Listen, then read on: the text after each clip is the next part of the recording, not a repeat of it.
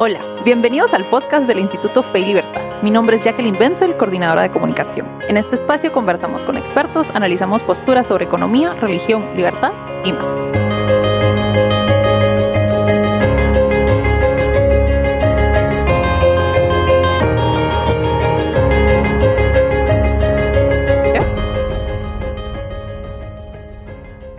Bienvenidos a este nuevo episodio del podcast del Instituto Fe y Libertad.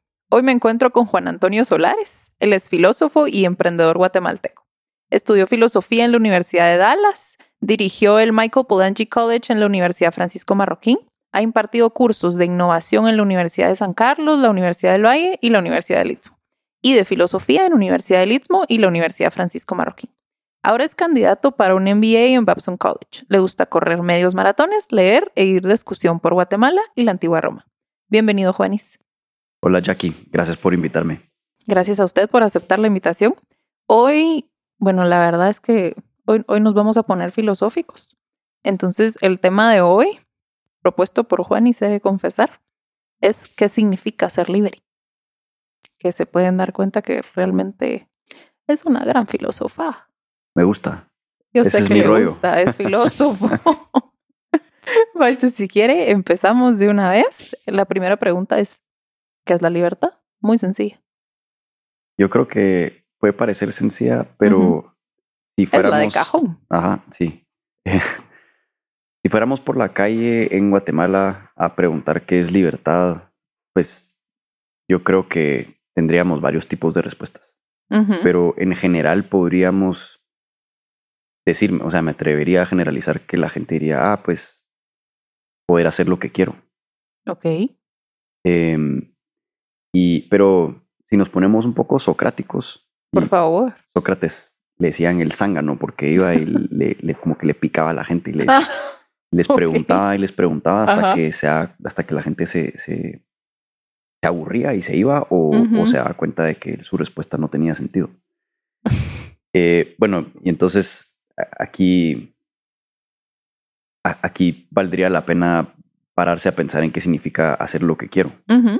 Si hacer lo que quiero significa hacer lo que siento que quiero o si hacer lo que quiero significa hacer lo que quiero como a futuro o si porque yo estoy seguro que si todos nos pusiéramos a hacer lo que quiero en el sentido coloquial pues no lograríamos nada porque a mí a veces no me apetece levantarme de la cama y cuando me quedo durmiendo un día entre semana pues eso es hacer lo que quiero. O si o cuando voy en el tráfico y, y hago lo que me dice mi enojo, pues eso también significa hacer lo que quiero. Creo que no necesariamente sería lo mejor. Concuerdo. Entonces, eh, pues eso ya nos pone en problemas, porque si la gente se refiere a la libertad como a hacer lo que quiere y hacer lo que uno quiere significa hacer lo que le da la gana, entonces no habría ningún régimen libre. Comprendo. yo creo que nos interesa la palabra libertad porque nos interesa ver cuál es la mejor forma de gobierno que nos garantiza libertad. Bueno, es que libertad abarca varias aristas. Ajá. Entonces, ¿qué significa libertad? Eh, ahí es cuando yo lo veo que no es tan sencillo. Ok. No es tan sencillo cuando la gente se pone a pensar en realmente qué es libertad. Pero a mí me gusta ver a la libertad más como un como un camino. Sí. Y el otro día escuché a alguien hablar sobre carreteras, un ingeniero en carreteras. y dice que él, eh, cuando él estaba en la universidad tenía una profesora que era doctora en carreteras. Ok. Eh, y eso fue bien interesante porque nos empezó a explicar un poco sobre cómo se planifican las carreteras, qué tipo de materiales se usan y, y el costo de una carretera. Y creo que la misma, pues es- esa imagen de la carretera se puede usar para la libertad. Sí. La carretera tiene una dirección, tiene ciertas condiciones y según el tipo de geografía en el que está, también tiene diferentes formas de, de ser. Eh, entonces, por ejemplo, una carretera para un clima lluvioso no va a ser lo mismo que una carretera para un clima súper seco y árido. Ujú. No se va a usar el mismo material necesariamente, o si sí, pues tal vez tiene que tener como diferentes preparativos o no sé, Sí. ¿verdad? Pues con la libertad creo que es semejante. Eh, no es lo mismo ser libre en Guatemala que ser libre en Estados Unidos o que ser libre en España. Em, y eso me refiero a dos condiciones, digamos. Creo que hay una libertad interior y una libertad de circunstancias. Entonces creo que la libertad de circunstancias es qué tanto se me permite a mí lograr lo que me propongo. Pero luego la libertad interior, y aquí me voy a poner un poco platónico, es qué tanto control tengo sobre mis impulsos, sobre lo que conocemos como emociones. Em, y es que creo que es importante entender que las emociones se pueden imponer eh, o ser obstáculos a, a mi libertad, porque em, generalmente las emociones no, no me llevan a lo que yo realmente quiero. Puede ser que sí, pero por ejemplo, si yo quiero ir al gimnasio y, eh, vivir una vida saludable, eh, puede ser que tenga emociones de pereza, de, de tal vez que no, no, soy suficiente para lograr lo que quiero, de que pues me estoy comparando con el que está a la par y el que está a la par levanta, no sé, 500 libras o qué sé yo. y yo, yo apenas con 100. o sea, ajá, va todos los días y es un super mega crack. Pues me puedo sentir insuficiente y eso como que me va socavando mi meta de vivir una vida más saludable. Entonces, creo que en el sentido interno, en el sentido platónico, la libertad es como eh, hasta qué punto tengo yo control de, no dejarme llevar por lo que siento. Eh, Perfecto. es interesante justo me iba a, mi siguiente pregunta, que era, ¿qué es lo más importante o qué quisiera usted aclarar sobre la libertad? ¿Qué, se malinterpreta? Yo creo que lo que se malinterpreta de la libertad es eso que hablaba al principio, que la libertad es hacer lo que quiero. Y creo que uno no es libre para eso. Y además de que si nos damos cuenta de cómo hablamos, nosotros decimos, ah, es que soy libre de hacer tal cosa o libre de no sé qué, o libre para, para algo. Y creo que es importante entender que la libertad es para algo. La libertad no es un fin en sí mismo, es un efecto. Es un efecto de otro, pues si es en el caso de la libertad interior, es un efecto de un estado interior psicológico, por decirlo así. O si es libertad de circunstancias, entonces también es un efecto de, de la gente con la que vivo, el ambiente en el que me muevo. Perfecto. Bueno, y aquí como es el Instituto Fe y Libertad, no podíamos dejar la fe de lado. ¿Cómo estamos llamados los cristianos a hacer uso de nuestra libertad? ¿Cómo vivimos nosotros la libertad? Eh, pues a mí me gusta mucho, creo que usar un pasaje del Evangelio que dice, pues lleva un, un, escriba o no me acuerdo si es un fariseo o un escriba ahorita en este momento, creo que es un escriba, un doctor de la ley. Eh, y le pregunta a Jesús, eh, maestro, ¿cuál es el mandamiento más importante? Y Jesús le responde, eh, amar a Dios sobre todas las cosas y al prójimo como a uno mismo. Y es que en el, en el Pentateuco, que son los primeros cinco libros de la Biblia, son los libros como por excelencia de la Biblia de judía,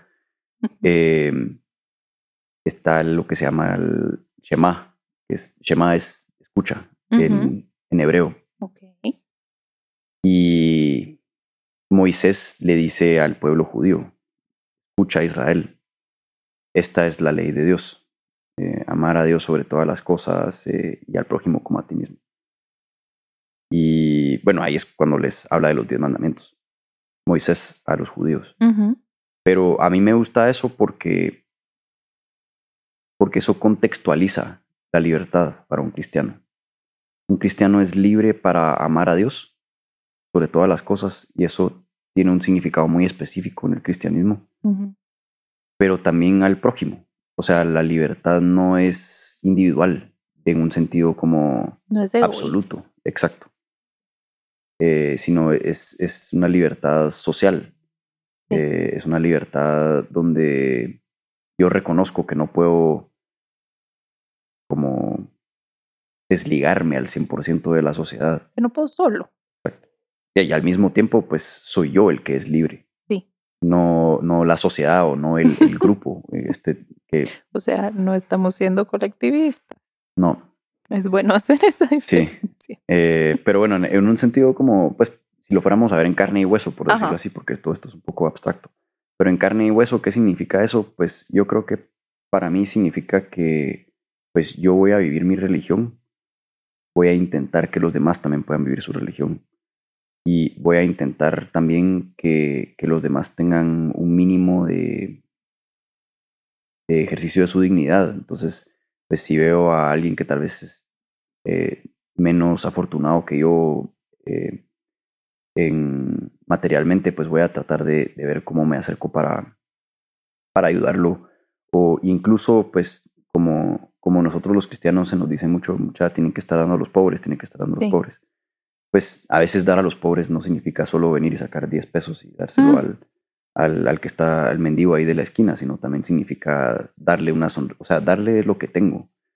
Porque también, pues, en, en los actos, en los hechos de los apóstoles hay un pasaje donde San Juan y San, San Pedro van entrando al, al atrio de, del templo a, a predicar, pues, y, y hay un pobre y les, les, les extiende la mano para que le den, para que le den dinero. Y esa, esa, esa escena en, en, en los hechos de los apóstoles es súper como, como, o sea, yo creo que sería la escena perfecta para que un director la grabara en, en película y porque San Pedro y San Juan se le quedan viendo al pobre y le dicen, Ajá. pues te vamos a dar de lo que tenemos, que es la salvación de la libertad de los pecados y, y lo curan. Eh, era un paralítico, creo yo. Y pues ellos ahí claramente le están, le están dando al pobre, eh, incluso se puede decir que le están dando lo mejor, porque le están dando la, la verdadera vida, la libertad interior, la libertad de no estar atado al pecado que nos arrastra hacia abajo, que nos convierte en algo eh, menos de lo que podríamos ser. Eh, porque claro, si uno lo pone, si uno se pone a pensar qué es lo que, qué es lo que nos está dando Jesús, nos está dando libertad de ser como Él, de ser Dios. O sea, somos imagen y semejanza de Dios. Entonces, pues uno se imagina a Dios como alguien superpoderoso y que Sí. todo lo puede. Inalcanzable. Ajá. Pues esa es la libertad que nos está dando Jesús. Nos está dando la libertad de, de ser omnipotentes. Sí. Eh, y eso pues se crea en, en el cristiano en la vida interior, en esa vida psicológica. Eh, Perfecto. Bueno, y ahora, aprovechando, ¿cuál es la diferencia entre libertad y libertinaje? yo creo que Hacer liber- ese uso correcto. Sí.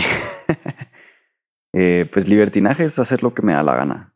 Eh, en o sea, yo creo que libertinaje es venir y decir, pues, yo, yo voy a ser yo el que soy y tengo que encontrarme a mí mismo y, Y aguántense. ajá, y aguántense. Eh, entonces significa que de cierta forma le estoy imponiendo a los demás eh,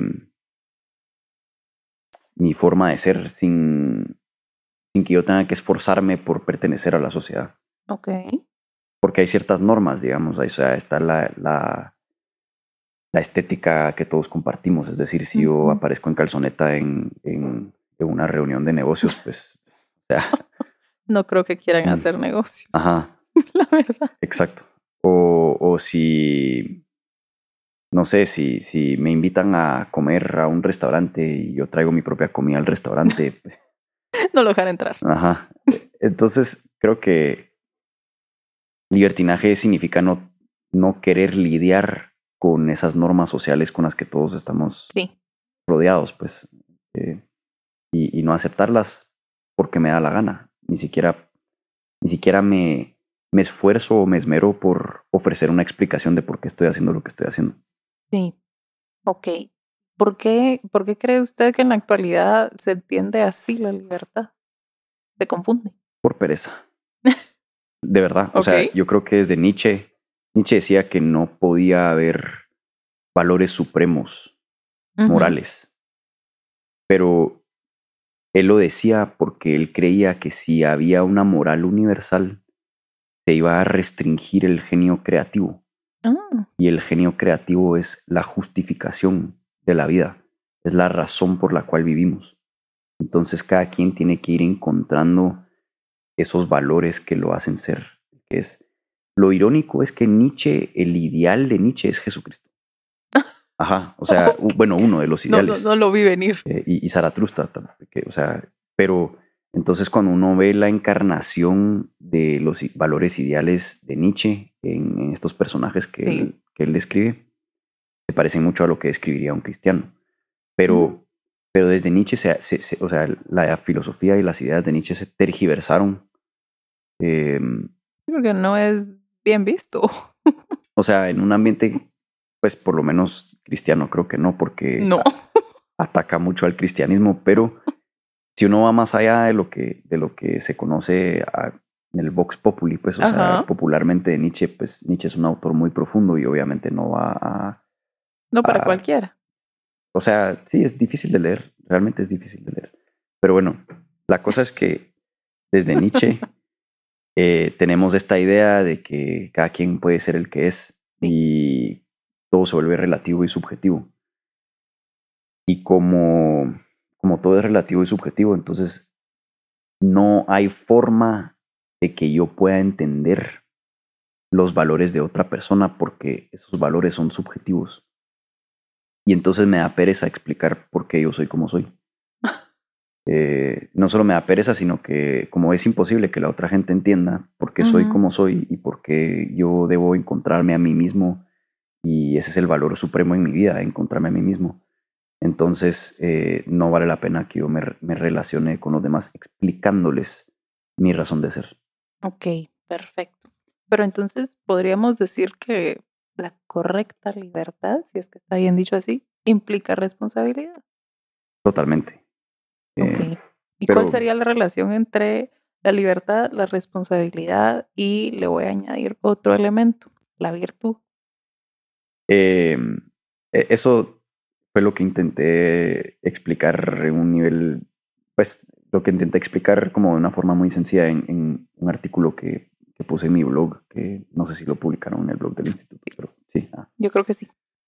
Eh, Para los que tengan la duda, el artículo se llama Lo que te hace feliz. Ese, sí. Tiene un eh, GIF de. Los Minions. De los Minions, sí. Me encanta. Pero bueno, la cosa es que. feliz? Ajá. Eh, ¿Cuál es la relación entre libertad, responsabilidad y. Virtud. Y virtud, perdón. Yo creo que libertad, bueno, volviendo al, al tema de libertad interior y libertad exterior, eh, la libertad que realmente, o sea, la que más importa, digamos, es la libertad interior, porque la opresión comienza dentro de uno mismo, ¿cierto? O sea, la, opresión de mis emociones, de mis prejuicios, de, mis fallas. Em, em, entonces, digamos que si yo voy a ser libre, la libertad me, me permite emprender camino hacia una elección. O sea, voy a elegir seguir siendo, seguir, seguir estando atado a estas limitaciones que yo tengo por naturaleza, o voy a poder trabajar yo en mí mismo y convertirme en algo mejor, en alguien mejor. Em, y eso implica que voy a tener que poder responder, responder. Eh, o sea, tener la habilidad de responder ante las circunstancias que no controlo. Entonces, si emprendí el camino, pues significa que tengo esa habilidad de responder. Eh, entonces, por eso es que la libertad y la responsabilidad son, van juntas, son, son como causa y efecto. Eh, la responsabilidad es la capacidad de ser libre. Y eh, entonces, en fin, como, como la libertad es un efecto, yo creo que es un efecto de la responsabilidad. Interesante. Y esto justo viene tiene relación con esta frase que escribe usted. La libertad es un compromiso, es vivir responsablemente sin importar las condiciones. Exacto. Para que se queden picados y vayan a buscar el artículo. bueno, y en ese sentido, ¿qué relación tiene con la verdad? Yo creo que la verdad, a mí me gusta mucho la, una definición de verdad eh, que es más bien escolástica, pues, medieval, y es la correcta adecuación del intelecto a la realidad. Yo me aprendí esa definición de memoria en la universidad. Porque llevo un filósofo a calificarles ahí. Ajá, sí. Para los que quieran saber, fue Juanis. Él tuve Eh, pesadillas con ese examen, ¿sabe? y lo siento. Pero gané, gané, gracias a Dios. Me gradué. Qué bueno. Tuvieron buena instrucción ahí. Pues sí, Eh, aprendimos bastante. No se puede negar. Pero entonces volviendo a esa definición, a mí lo que me, como me gusta verlo es, tengo un ejemplo clarísimo, bueno, varios ejemplos, pero por ejemplo, el cuando alguien eh, va en la calle en Guatemala y el semáforo está en rojo y tal vez es la medianoche eh, y no hay nadie más en la calle, yo creo que la, la libertad es cuando esa persona elige no pasar el semáforo y no infringir la ley a pesar de que no haya nadie más que lo esté viendo. Eh, o sea, vivir responsablemente es saber por qué estoy haciendo las cosas y saber que tienen un propósito que va más allá de salirme con la mía, digamos. Libertad es cuando alguien pone el pie de vías y yo le doy paso. Eh, Libertad es cuando alguien me presta algo y sin que esa persona me tenga que estar recordando, yo le devuelvo lo que me prestó. Eh, libertad es no dejarme llevar por la pereza y levantarme para ir al gimnasio. Eh, a pesar de que nadie me está pidiendo que baje de peso o que, que viva una vida más saludable. Sí. No sé. Yo creo que a eso, en ese sentido, es que yo me refería a libertad. O sea, libertad no es endosarle a alguien más la responsabilidad de mi felicidad. Que cuando alguien me dice estás feliz, yo, yo no, yo no responda, ah, la es que mira, y que me empiece a quejar de mi esposa, de mis hijos, de mi, de que se me pinchó la llanta, de que no me pagan suficiente en el trabajo, de que no, sino que es asumir de que yo tengo influencia en esos factores y de que yo soy responsable de no, tal vez no de mis emociones, porque yo a veces me siento de formas en las que desearía no sentirme, pues, Sí, pero sí de cómo respondo a esas emociones. es hacerse responsable. Exacto. Entonces se podría decir que la libertad vivida correctamente nos lleva al bien. Sí, yo creo que sí. Eh, y pues yo creo que usted está usando bien en el sentido también escolástico, pues, Ajá. o sea, como, ajá, sí, como trascendental. exacto. Eh, uno de los tres trascendentales que son el bien, la verdad y, y la bondad. Sí. Perdón, bien, be- belleza y... ¿No eran cuatro? No, son tres. Verdad, Ok, tengo dudas. bondad y belleza. Eh, sí, o sea, yo creo que sí, pero... Pero bueno, ese creo que se- de- ese sería otro tema, Sí, no se preocupe ¿Por que que es el bien. hay, hay más episodios, lo podemos Sí. volver a invitar. Felices de la vida que vuelva a platicar con nosotros. También sería un bien. Sí, por supuesto. bueno, pero entonces para ya ir cerrando, porque tristemente estamos cortos de tiempo, ¿qué recursos recomienda para aquellos que quieran continuar conociendo sobre este tema? Mm. Bueno, a mí me encanta leer. Creo que leer en esta época es un... es como un tesoro. Es un lujo. es un lujo porque mm, creo que cada vez encontramos más excusas para estar más ocupados. Incluso el mismo celular es como una... se crea como un tic de que uno lo tiene que estar viendo Sí. a cada rato. Pero bueno, yo creo que leer nos educa y nos entrena a como a, a rendirnos al presente. Si eso, esa expresión tiene sentido, pero como a aceptar cómo somos, donde estamos y lo que estamos haciendo en el momento en el que lo estamos haciendo. Eso tiene un nombre ahora, es- se ha vuelto popular, el mindfulness, porque, Ah, porque hay incluso, hasta cursos de eso. de verdad, no, incluso se ha vuelto una terapia extremadamente Ujú. efectiva para combatir depresión y, y Sí. ansiedad y todo eso. Bueno, tiene su razón de ser, porque la, la depresión y la ansiedad muchas veces surgen de, de que nos estamos comparando o de que estamos creando realidades alternas a, a la que tenemos. Y creo que leer nos da un, nos arraiga en el presente. Ujú. a las personas que somos en ese momento. Entonces, bueno, pero sin más preludio, pues creo que hay un libro de Gabriel Zanotti que se llama Filosofía para Filósofos. Eh, me encanta ese libro. Hay otro libro de un señor que se llama Boesio. Eh, un diálogo que él escribió en el siglo V. Escolástico. Pues previo. Es previo. Sí. Em, se llama La consolación de la filosofía. Es excelente ese libro. Eh, luego hay otro libro de, de C.S. Lewis, de hecho, que se llama eh, Mero Cristianismo. Sí. Ese es buenísimo también. Y es un poco, ese es un libro no tan pesado. Tal vez los otros dos son un poco más. Pero bueno, el de, Gabriel Zanotti es, es, buenísimo y es corto. Y también está hecho para. Muy bien. Sí. Es muy entretenido. y está hecho para un público general. O sea, porque el, el, título le pone, le pone así el, al libro porque él dice que todos somos filósofos.